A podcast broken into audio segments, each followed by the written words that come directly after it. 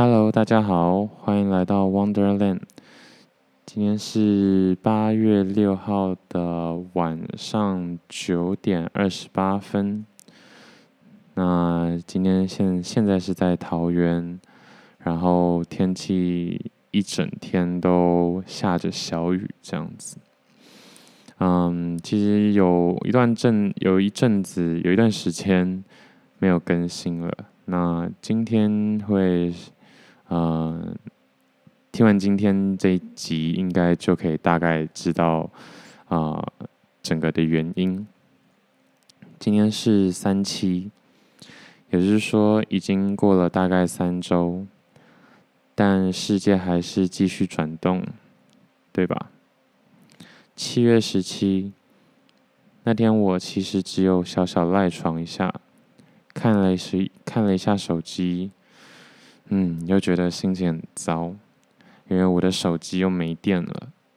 不知道是不是最近五 G 开始试用的原因，手机通常撑不过一个不在充电状态的夜晚。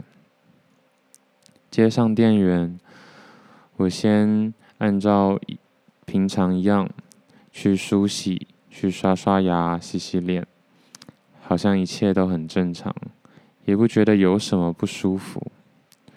但就在我回到房间，点开手机时，才发现好几通的未接来电，还有 LINE 的讯息，连忙打了几通电话，都没有人接，最后打了一通网络电话，就是 LINE。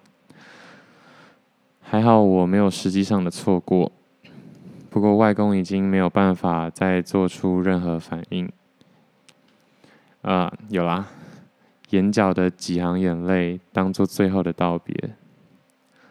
我想大家都慌了，没有任何的心理准备，内心的焦虑和着急，在尝试理解外公的病痛，还有当下的情绪。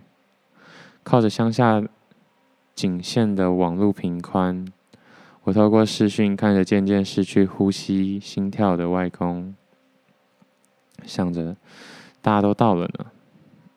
这也算是我觉得最难过的地方。我都还没有给你一个深深的拥抱呢，阿公。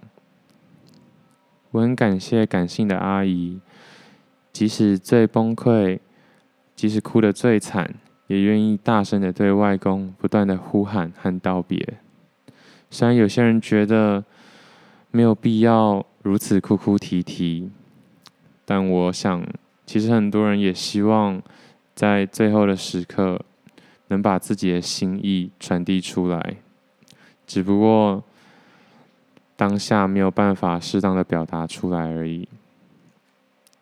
盯着画面大概半小时，伴随着大家的啜泣声和阿姨的呼喊声，最后我的内心也静了下来，静静的掉着眼泪，心里说着。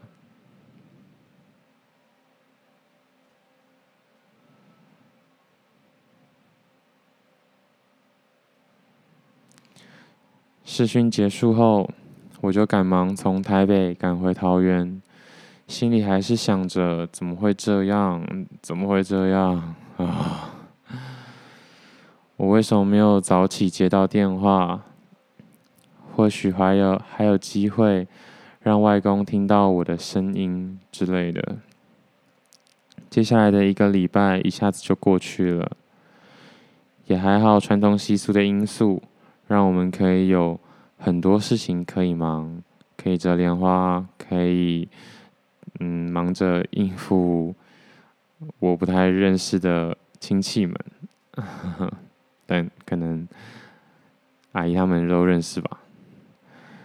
顺便转移一下注意力，许多不见，许多好久不见的亲戚也都凝聚了起来。当然是为了好好送外公最后一程。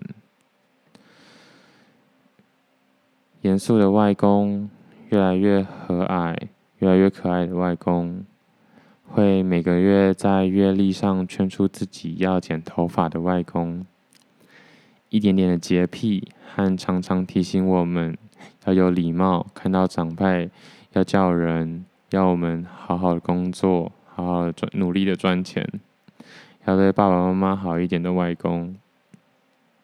还记得上一次见到你时，我还说我们一起去外面晒一下太阳啦，好不好？嗯。希望下一次等你身体舒服一点的时候，我们再一起去晒太阳好吗？再叫爸爸带我们一起去去看石门水库泄洪，但是下一次你要等我一下啦。